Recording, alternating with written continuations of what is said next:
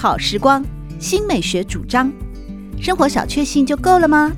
人生其实可以有更多美好选项。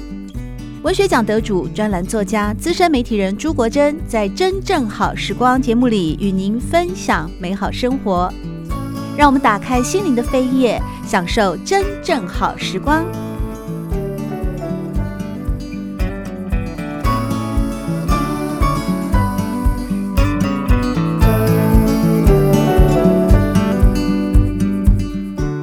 众朋友们好，欢迎来到真正好时光的节目里，我是朱国珍。在今天，我们邀请到致远体验设计的设计总监卓致远先生来和大家呢分享的是这本《有感的设计》。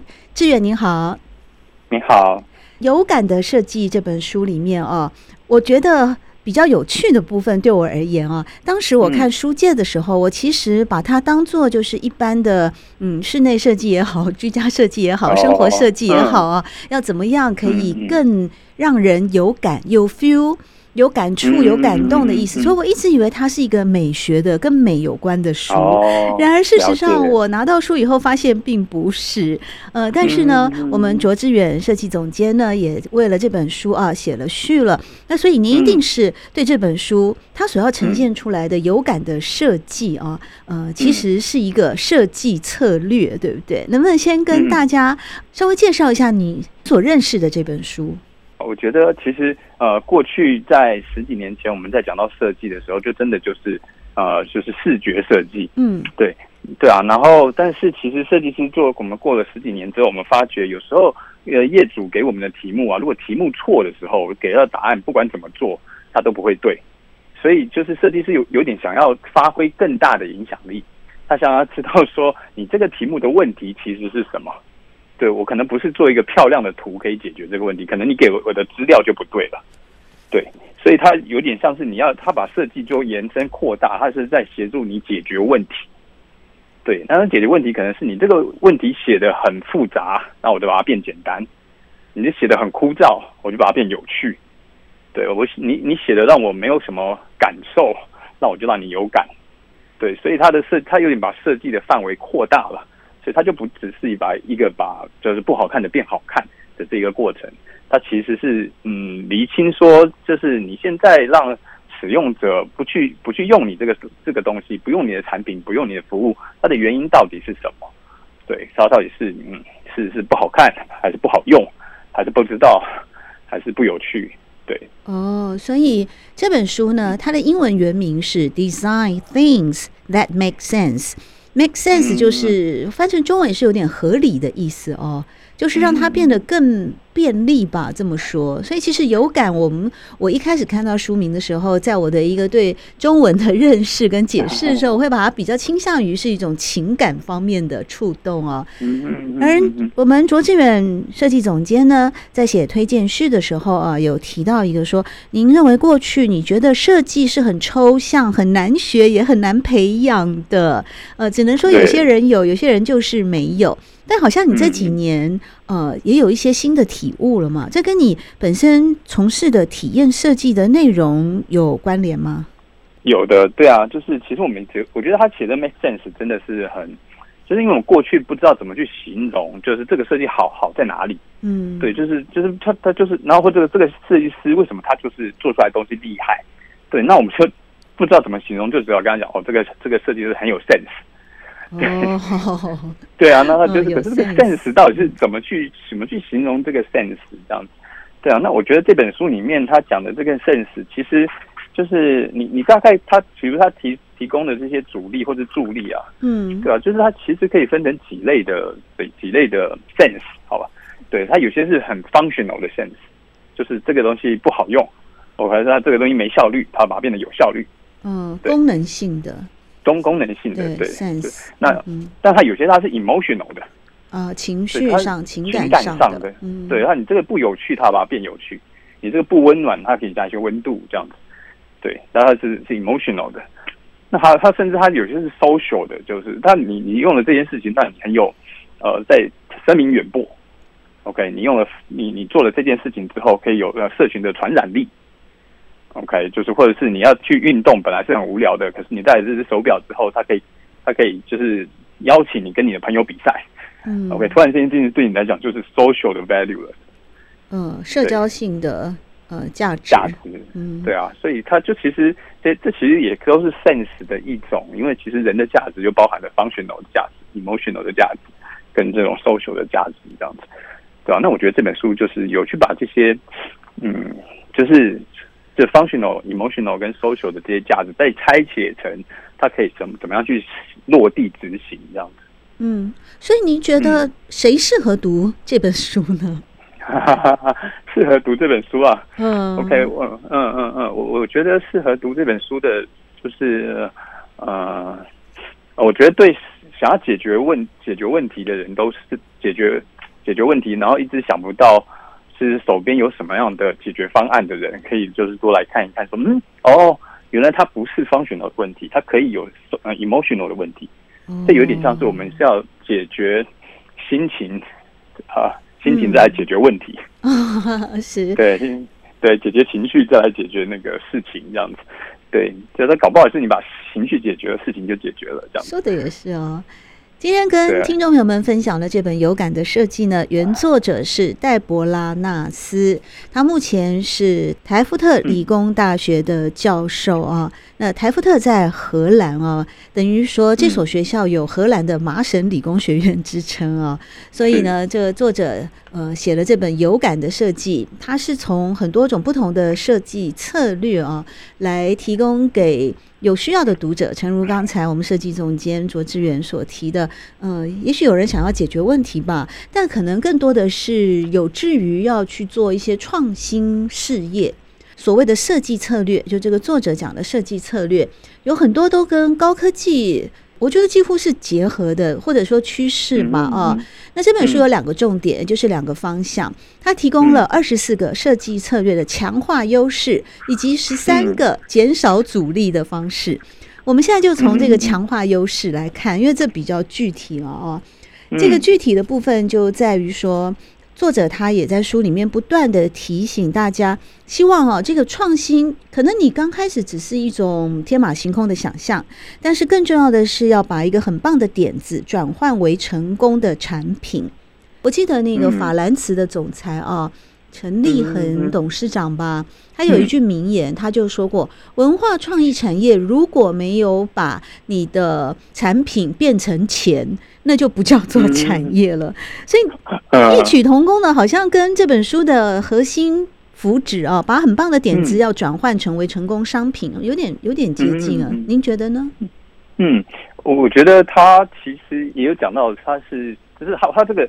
就是呃增强或是是减少阻力，它其实就是一个价值嘛，嗯，对吧？就是你不管你有什么 idea，或是你有什么样的这些产品，或是你的这个科技科技用了什么样的技术啊，元宇宙还是还是什么最近什么 NFT 的这些东西，所以这这个 NFT 这个元宇宙到底替你增加了什么样的有增增增加我们什么样的方便性，或是增加什么好处？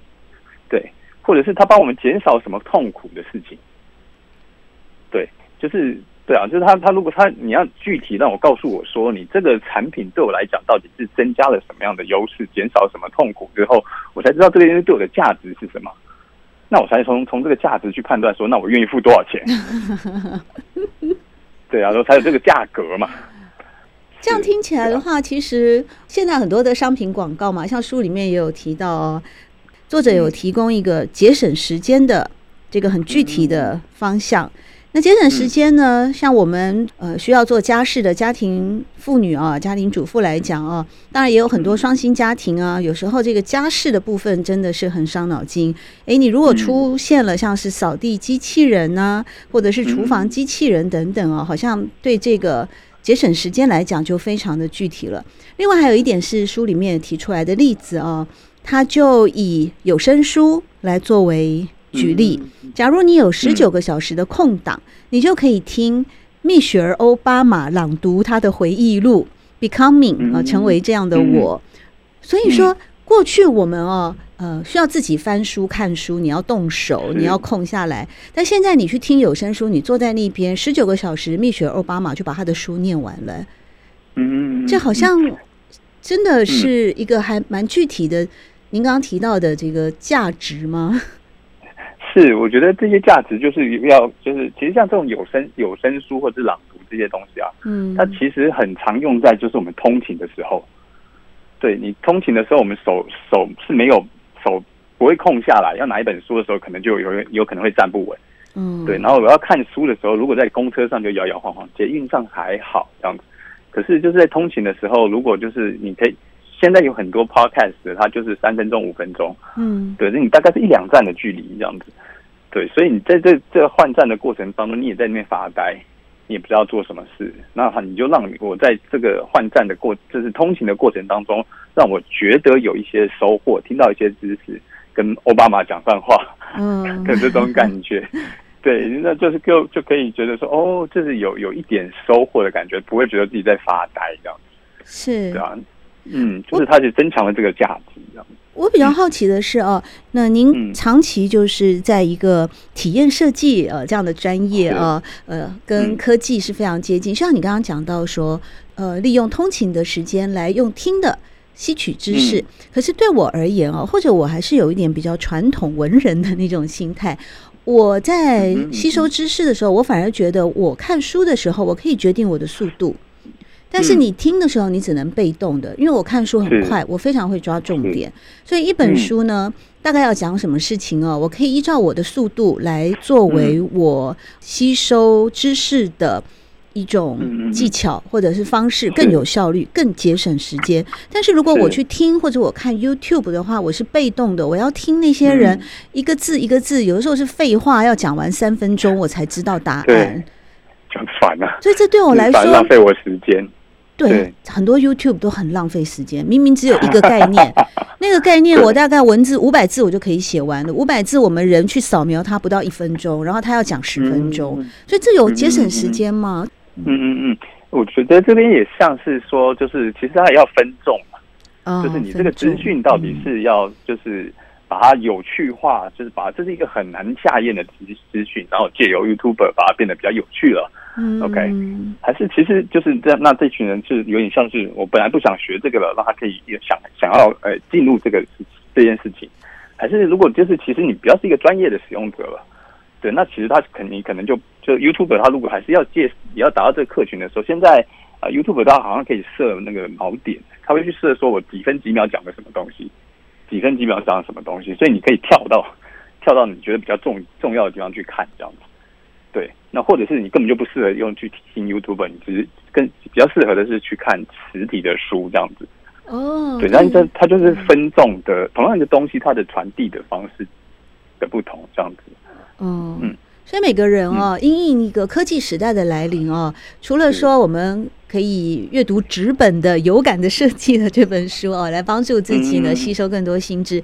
很多的影音也是提供资讯的方式，多元的方式。但每个人可能最重要的是要先认识自己，自己是是是。用哪一种途径，借着哪一种平台来获取你要的资源或资讯，是最便利的方式。哎，这就跟书中里面也有提到说，克制化哦。如果在做有感设计的一个概念的时候，克制化好像也是，就像您刚刚提到的分众化也好啊，呃，适性也好啊，好像克制化也是同样的一种原理吧？对，它克制化等于是。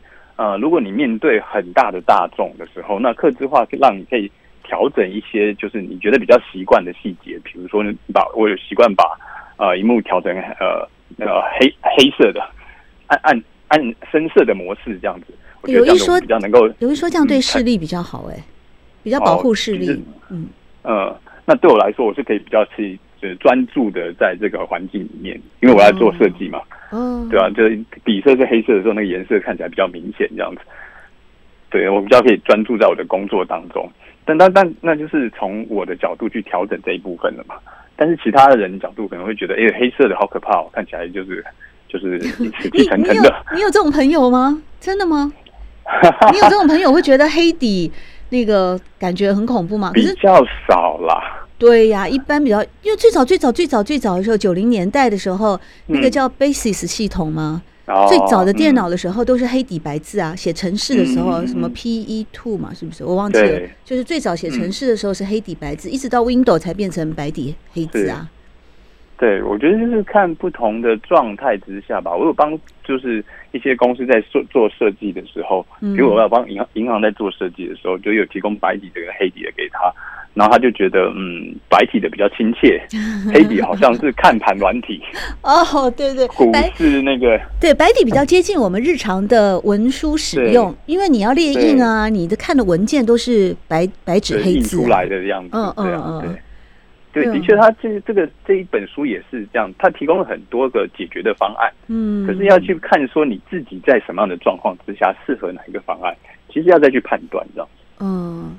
但是不管你的呃喜好啊、偏爱啊，或者是习惯，这书里面也有提出一个论述啊，我觉得还蛮有说服力的。而且他用了贾伯斯，贾伯斯的一句话，他说贾伯斯曾经说过啊，贾伯斯自己说他的口号一直是聚焦和简单，简单可能比复杂更难，你必须投注大量心力。理清思绪，才能化繁为简。但到最后，这些努力都是值得的，因为一旦你做到了，就能创造奇迹。所以，有感的设计一书里面也有提到简单至上的原则。是真的，我其实也有在做。我觉得，就是读这本书的，就是朋友们啊，我觉得可以，大家可以练习一下。因为其实我觉得，呃，像他其实列出来了，比如说。我之前看到他有二十四个强化策略嘛，嗯，那我我就觉得二十四个太多了，就是我看完之后，我我我我记不住，呃，有一点，我现在拿着书在跟你聊天的，对啊，就是就是他这个二十四个，我怎么我我记不住的时候，我就没办法用嘛，对对，所以所以我就想，我就把它就是二十四个把它写下来，写成卡片，就是说刻字化、个人化，然后零零麻烦，那我去把它做分类。我想说，这二十四个可不可以分成几类？嗯，对，那这几类，那如果我把它分成五类还是八类的时候，我会不会比较容易能够记住它？你分出来了没？哦，我有，我有，我我有分了几类，你想你想听吗？听啊，我想听，因为我我跟你说，我抄到了大概愉悦感官以后，我就不想再抄了，我大概抄了十个，十个，对，就是我就已经觉得啊、呃，好多。对，我觉得。我觉得他的确就是这样子。我要我们把它变，把复杂的变简单，有点就是这样。你怎么分类？嗯，你怎么分？你大概分成哪几类？我很好奇，因为我一看上去，我觉得还是蛮琳琅满目的，我头昏了，分不出来。对，就是你你给我这么多资讯的时候，我就嗯傻了，就好像是你你去餐厅点餐的时候，你给个二十样菜，我就不知道点什么。对啊，他就是把前菜啊、点心啊、主餐全部都从一到五十，对，一到五十给你列出来，你怎么选呢？对啊，那你总要给我个套餐吧？哎，没错 没错。所以你大概是怎么分？你是分成，比方说，嗯，属于使用者的，或者是属于创造者的，或是属于厂商的这样子的分法，还是按照他的一开始节目讲的功能性？呃，功能的有效率来分，嗯、我我比较好奇，说你怎么样再分类？是，我觉得分类它是一个呃，就是找出它的架构嘛，嗯、对吧？那我觉得有趣的事情是，我本来想要分从 functional、emotional 跟 social，跟、嗯、像刚才那样的分，对对，对，它就不只是功能性，它是情感性或是社会性。那的话，我就想到一个好像有趣的分法，就是我觉得，比如说把客制化跟个人化，把它分类这一群都叫做呃设计师呃量身定做专属服务。对，我用一个对，没错，没错，这样我就更更加那个浅显易懂了。对，然后它这个 B 三到 B 六啊，就简单至上，节、嗯、省时间，零麻烦，随时随地使用。我就说它是秘书，把繁琐的事情简单完成这样子。对，交给秘书，没错。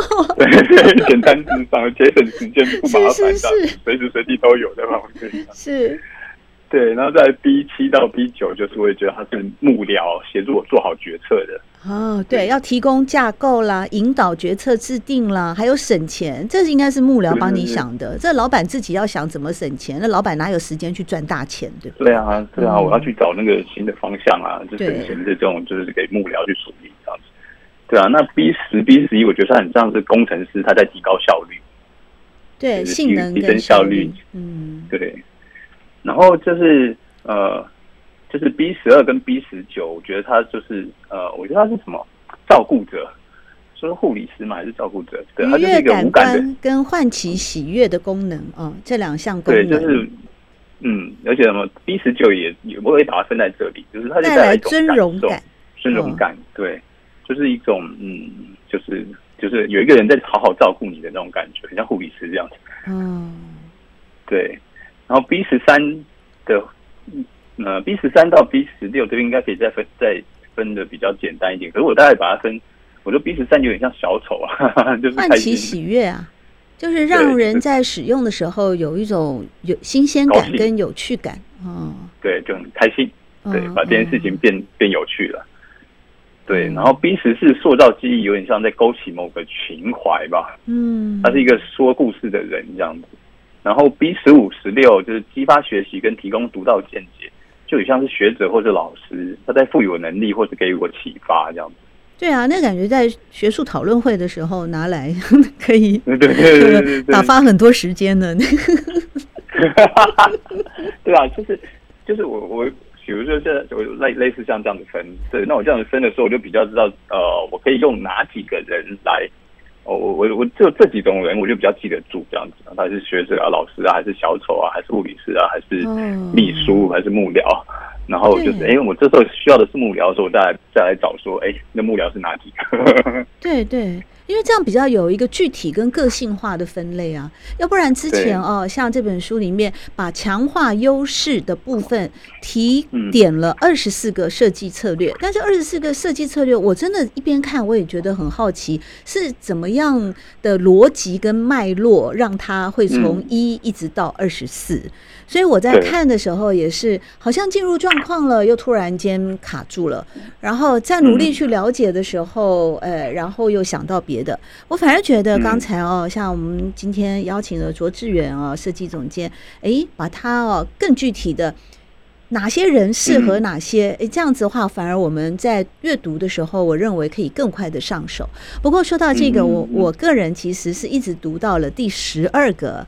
设计策略，也就是愉悦感官的部分哦。嗯，对，在这部分，我觉得它其实有提供比较多人，不管是学文或理工，或者是设计本业，或者是使用者来说，我我个人觉得这个地方的共鸣比较多。比方说呢，他就直接哦提到了一个人类啊是高度仰赖视觉的生物。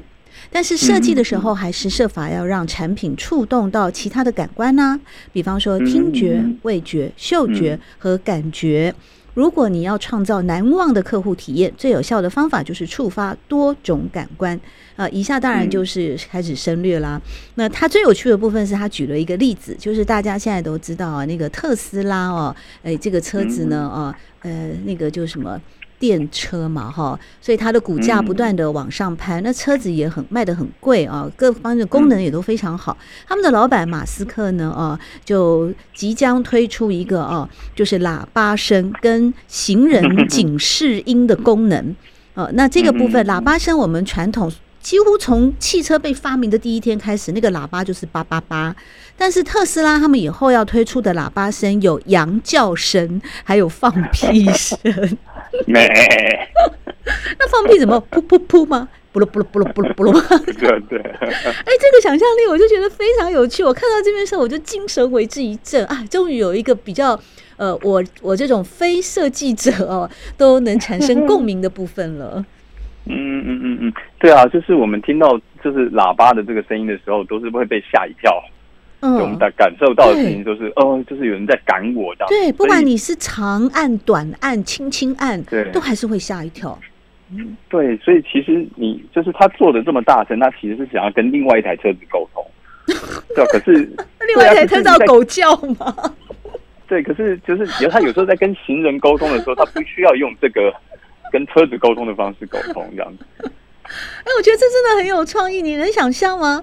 以后开在路上的车子哦，你你可能不小心 U bike 骑的比较偏路中间了，然后那个车子要警告你，就突然间这样子，咩、嗯，对，不要咩这样子好了，或者是喵咪叫，叫喵，然后你就哎，那其实可以鸟叫嘛，啾啾啾啾啾嘣这样子。对，哎，我就觉得这个感觉好祥和哦，很温柔的提醒，比较开心这样子，就是哦，我知道我会吓到你。所以我用一个比较呃温和的方式在提醒你这样子。哦，对啊，你你觉得有可能成吗？你觉得有可能成这个这个 idea 创意？呃，这个技术上没有什么问题，对啊。可是车子车子的东西要坐上去，它都要经过很漫长的测试，会不会有造什么影响？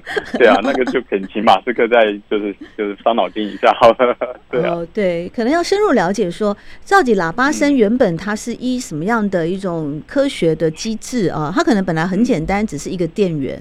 它就一个声音出来，我是对汽车完全没有认识了，我猜想而已。你今天要变成羊叫声，或者是狗叫声、猫叫声，它很可能要城市的设计啊，它要牵引到比较多复杂的。那如果那个会影响到行车安全，可能就必须要考虑了啊，要更谨慎的来考虑。如果很单纯的话，那种当然是乐见其成，未来世界里面的世界大同，减少车子与人沟通的那个的。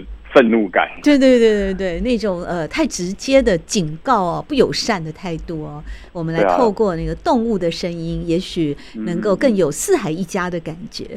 在今天真正好时光的节目里面，和大家分享的是《有感的设计》这本书，邀请到的是志远体验设计设计总监卓志远来为大家做导读。喜欢朱国珍制作主持的《真正好时光》。欢迎您订阅、分享或留言，随时保持互动，一起共享美好生活。